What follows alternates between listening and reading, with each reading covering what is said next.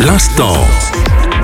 L'instant bande dessinée. Bienvenue dans cette euh, séquence BD, c'est Fabien avec vous pour vous parler du chat, cette fois-ci avec Le chat et les 40 bougies par Philippe Geluc aux éditions euh, Casterman. Il y a 40 ans, un strip de trois cases agrémentait les pages d'un quotidien belge, un chat, aux traits hésitants, maladroit comme celui d'un enfant, qui nous raconte une histoire qui semble d'une banalité affligeante. Pif paf pouf, c'est un bon début, disait-il en se retournant. Et pourtant, eh bien, 40 ans plus tard, ce chat est toujours là et il nous débite toujours des âneries pas si bêtes, des aphorismes bien sentis qui, à bien y regarder, sont à la fois d'une logique imparable et d'une aberration sans nom. C'est donc un exercice euh, d'équilibriste réitéré avec Le Chat et les 40 bougies, son 24e album aux éditions Casterman. Alors bien entendu, c'est un album de strip du chat qui se met à nu intellectuellement, pas physiquement, mais il y a aussi des dessins humoristiques plus généralistes mais tout aussi percutants. Geluc aime détourner de vieilles gravures de façon